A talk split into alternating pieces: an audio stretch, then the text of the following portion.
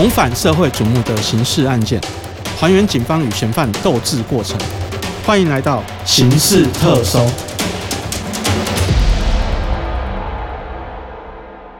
各位听众，大家好，欢迎收听由静好听与静周刊共同制作播出的节目《刑事特搜》，我是主持人小富。今天我们请到的是镜周刊社会组记者刘修明来到现场。呃，我们请修明跟大家打个招呼。嘿，大家好。那修明今天要跟我们来聊的是那个我们台湾手中的分尸案，然后这个分尸案它最有名的就是这颗头，这颗头在这六十年间有发生了很多奇异的事情，然后甚至也拍过电影。那我们就先请修明来跟我们聊一下，说，呃，我们这件分尸案当初案发的情况。好，其实这个分尸案，台湾第一起分尸案，哈。大概是在还在戒严的时期，就是大概民国四十八年左右。然后他是两名工人哈，在那个新店早期叫台北县啊、台北县的这个曲池往乌来山上的一个小城镇。那个台电的人在这个清那个淤沙，他在拦沙坝清淤沙的时候，突然看到这个在那个水面上有飘一个很大很大的一个用布包装的一个。东西在上上面飘，那飘他们就觉得很奇怪，就就用那个东西把他们打捞上来，就打捞上来就觉得这个臭味很明显，但是因为那边哈常常会有这个死猫死狗，他们也不会觉得很意外，所以放了一下，放了一下再去打开的时候，哎，就看打开里面是一双人腿，然后从那个外形来上面来判断的时候是是男生的大腿。但是这个包装的东西就觉得很诡异，应该是说里面血迹都已经被被泡干了，然后它除了用棉被包、用布包之外，它还有一个用一个蓝色的玻璃纸包住大腿，那是一个很早期的一种玻璃纸，质料蛮特殊的。那他们就觉得很奇怪，可是因为这两个工人哈，他们没有遇过这样的事情。他们也可能在这个蓝沙坝里面捞过很多很很稀奇怪的东西，所以没有想太多。也因为这样子哈，腿就放在池边放了两天。他们一直觉得说这个是乌来上游的这个医疗废弃物，也就是说可能是锯下来的截肢的腿飘到岸下来。可是他们回家想之后，就觉得越想越奇怪，觉得说嗯不对啊，上面没有这个医疗或者是这个卫生所。他们才赶快把这一双腿拿去这个曲池派出所，当地的曲池派出所。警察一看，嗯，这个很摆明的就是一个凶杀案，才赶快把这腿哈移到这个新店的分局过去。那新店的分局开始侦办这个事情。那怎么办案？真的也很让他们就是很疑惑。过了两天都没有任何的结果，才又回到第一现场，在那个现场那边把这个。呃，沉沙池的水给放干，放干之后，果然找到一个很像垃圾桶形状的铁篓子，铁篓子里面也是这个用布包着的一个东西。然后边打开，又看到那个蓝色的玻璃纸，然后里面就是一颗人头。然后从这个人头判断，哈，他那个太阳穴的位置有被重物敲击的痕迹，很明显的一个凹洞。然后从面容上来判断。是大约三十多岁的一个男性，然后从牙齿中判断他应该不是一个工人，因为没有这个槟榔还是这个很严重的这个烟的痕迹，感觉比较像是一个上班族。但是，一双腿，然后一颗头，还是不知道他是谁。所以他们又在持续在现场慢慢找，看有没有身体这个躯干啊，还是手臂都没有找到。又过了两天呐，大家还是不知道这死身份。后来警方。呃，在很焦灼状况下，就找上媒体，说把这事情给揭露出来，说在这个新店的区池有找到一一个头啊，一双腿，那看家里附近有没有这个失踪人口，有失踪人口的话，就请家属来前来认领这样子。结果过了没多久，有一个叫做刘志才的人，在这个军法官的带领下，他们前去投案自首，他们说人是我杀的，对，然后也把他的。一起弃尸的共犯叫做袁义民，也供了出来。那为什么会找军法官啊？凶手投案的时候，就把这个事情给讲出来了。原来这个死者叫做孙伯英，跟这个刘志才以及袁义民，他们三个人都是军中的同袍。那后来这个死者孙伯英退伍之后，他是去这个税监处上班。上班的时候，他们因为觊觎他的这个退休金，大概一万多块，大概现在是台币的一百多万，所以把他给杀了。那他有说到行凶的过程大概是什么样的状况吗？行凶的话，他们是这样子：他们先由这个刘志才为首，他们先说是我们要开一个酱油公司，很大的一个制酱油的厂，然后呢就把这个孙伯英找来，然后一起在台北市合租一个房子。然后那个房子没想到也变成他们杀他们还有截肢他们的第一现场。然后犯案过程大约是这样子。这个刘志才先把，哎，先去附近买了很多的安眠药，然后把它搅碎，然后掺到水里面去，告诉这个死者孙伯英说，他啊，这个是军法官开给他的，呃，治疗语异病，就是说睡觉会一直说梦话的人开给他的药，然后给他服下，他就昏睡了。昏睡之后，他一个人就把他拉到厨房里面的呃棉被上面，然后还是有点意识状况下，用那个。棒子把他给打死，在他还清醒的状况下，就是有点半梦半醒之间把他给打死。打死之后，在现场把他头割下来，然后中间躯干从腰那边割下来，也就是为什么后来会在棉被里面发现一双腿的这个呃残肢这样子。啊、那躯干去哪里啊？哦，躯干，躯干在那个时候，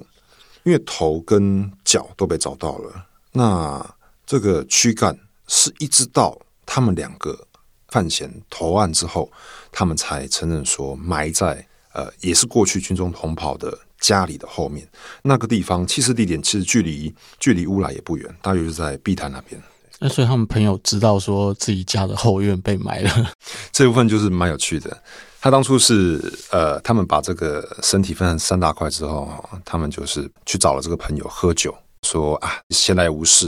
现在家喝个酒，就偷偷的把这个躯干，也就是孙伯英的躯干的这个尸体，偷偷运到他家，然后趁那个他的军中同胞在睡觉的时候，把这个躯干埋到他们家后院，这样子。啊，酒醒不是吓死？哎，其实一直到事发之前，应该是说之前，警方都找不到这个躯干，所以是这两个人呃自己投案之后，才把这事情说出来，警方才去这个朋友家。挖把这个躯干挖出来，挖出来的时候都已经很败坏的一个就很腐烂这样子。对对对对对对。那后来这两个人就是说，在法庭上面，他们大概是什么样的状况？被判多重的刑？OK，他们两个人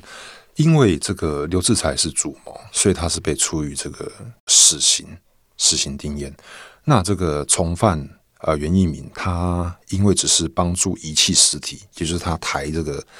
头啊、脚啊抬去水里面弃尸，所以他是以遗弃尸体罪，是只有被判三年而已，只有被判三年，只有被判三年。那这些头啊，就是已经被分尸的部分，后来是由家属去处理吗？或者是就是最后的处理是怎么样？为什么到最后会只剩一颗头在刑事局放那么久这样子？OK，当这案子已经进入法院审理阶段的时候，呃，其实他的呃躯干还有那一双腿。都已经被他孙伯英的一个生前友人姓汤领回去，然后殡仪馆烧掉。那这个头，因为后来觉得实在是太恐怖了，因为他的死者的眼睛是瞪得大大的，然后头又这边又凹了一个洞，他们觉得这个汤姓友人觉得非常的毛，所以迟迟没有领回，才被这个杨日松法医泡在这个福马林里面，放在刑事局。嗯，所以当时是由杨日松直接带回刑事局的。对，当下是由杨日松带回刑事局。嗯。那好像说，就是带回刑事局之后，这颗头就是说也发生了很多奇怪的状况。到底是什么样奇怪的状况？OK，这颗头，孙伯英的头哈，被杨日松泡在这个福马林之后，一直放在这个刑事局鉴识中心的法医解剖室。那他放的位置很显眼，就放在这个杨日松平时解剖尸体的旁边这个。台子上，所以常常很多人经过都会被这个头吓到。那这个头比较特别的就是说，他放了几十年，然后双眼没有闭上，但是他的头发跟胡子竟然还会长出来，长出来就杨志忠觉得这个头哈有点仪容没有很整齐，还偶尔把它拿出来刮一刮。但是也因为不断的长出来，让大家都啧啧称奇，就是说奇怪，如果一个死人头泡在福马林里面，为什么它的毛发还会不断的增生这样子？那当时应该有人问过杨日松嘛？那那个杨日松是怎么回答，或者是说他对这个方面有没有一个解释？这样子？OK，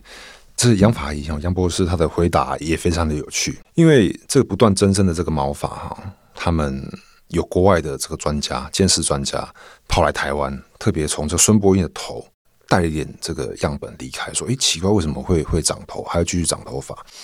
那这个杨法医哈，因为跟跟这个头相处很久，他自己的解释是这样子。他说：“这个呃罐子里面的这个福马林，就像这个培养液一样，可以使人永生啊，就是说永远的活在那个呃培养液里面环境里面的。对，在环境里面。那好像说这一颗头也被人家借去拍过电影。对，这颗头呃不止在刑事局有名啊，在这整个呃警界都非常的有名。”像曾经这个电影屈中恒所主演的这个《运转手之恋》里面的这个呃饰演屈中恒妈妈的这个女法医，就曾经借来这颗头，在电影里面呈现过。那所以这颗头，那还没有说什么其他的，就是说我们比较在一般少听到的，还有还有没有其他的状况？其实关于这颗头，到底为什么会一直增生毛发，我们一直都很纳闷。所以其实我们也去问过这个命理老师，说这个到底是怎么一回事？为什么一颗头就已经没有躯干了，泡在这个福马里面，它还会持续的长？这就要回到杨日松他对于这个头的这个态度。他平时除了就是解剖这个医学尸体或者是刑事尸体，都会他在旁边之外，哈，这杨志忠其实初一十五。还是碰到这重大节庆的时候，都会给他上香，给他上香。那其实这颗在刑事局里面这个头也是一个传奇啦，就是说常常会很多刑警，呃，在破不了案的时候，特别跑去这个鉴识中心看看这个头，或者跟他聊聊天，说：“哎，奇怪，这案子都没有破，可不可以借助你的这个神力来给我们一点这个启示，或者是呃一些灵感这样子？”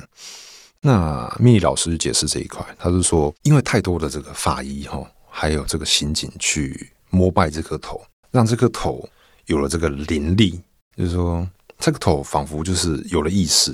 会帮助人，会这个呃给人家一些启发，或者一些想法，破案的想法这样子。所以好像听说那个杨日松法医有时候无聊也会跟这个头聊天，这样。对，常常他听说他在解剖尸体的时候，嗯。啊、呃，他就跟这个头聊聊天，说啊，波音啊，波音啊，这个 为什么这里会出现这种东西？这样子，让大家都觉得，哎，什么杨法医怎么一个人在？杨法医那么熟，直接叫名字就对了。对对，自己在那边，哦、呃，跟他自言自语一样这样子。那后来怎么会移到那个法医研究所去？OK，随着这个呃刑事局鉴识中心的这个杨日松过世之后，法医解剖室也也接住，接住之后，嗯。很多在这个原本法医解剖室里面的简体，就有这个法务部的法医研究呃研究中心，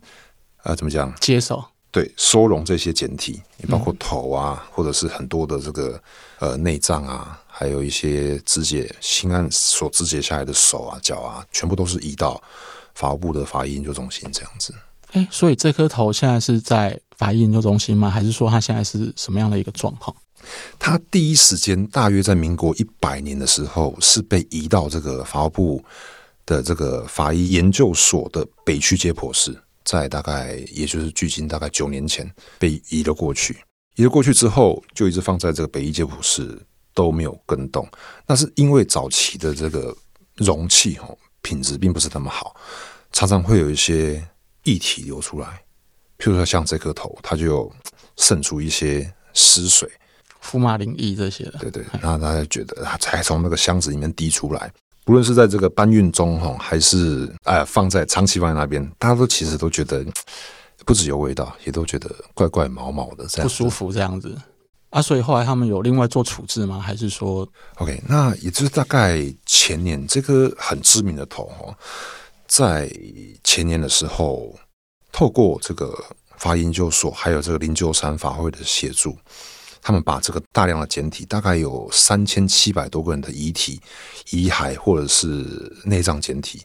一次都有林林秋山协助，在这个台北市的殡仪馆，呃，做一次性的火葬，这个数量非常的大，大概有十七具的棺木这么多。就是说了，简体用十七具的棺木装起来，对，然后是去做火葬吗？还是？OK，他们到最后是做火葬，因为火葬毕竟现在是最安全，然后也是最卫生的一个方式。他们把这个十七具棺木哈，就一次呃火葬掉了。火葬掉，对，嗯，火葬之后，其实他们是把他们用树葬的方式，也就是简体上它还是一些骨头嘛，骨灰。就一次以树葬的方式倒到在台北市殡仪馆的福德坑里面去了。哦，所以是火化之后把它用树葬的方式结束。对对，所以这样子就等于说，也让这颗头入土为安了啦。入土为安了。好，那我们今天谢谢修明来跟我们分享这个故事，然后也感谢听众的收听，也请持续锁定由静好听与静周刊共同制作播出的刑事特搜，我们下次见。想听爱听。就在静好听。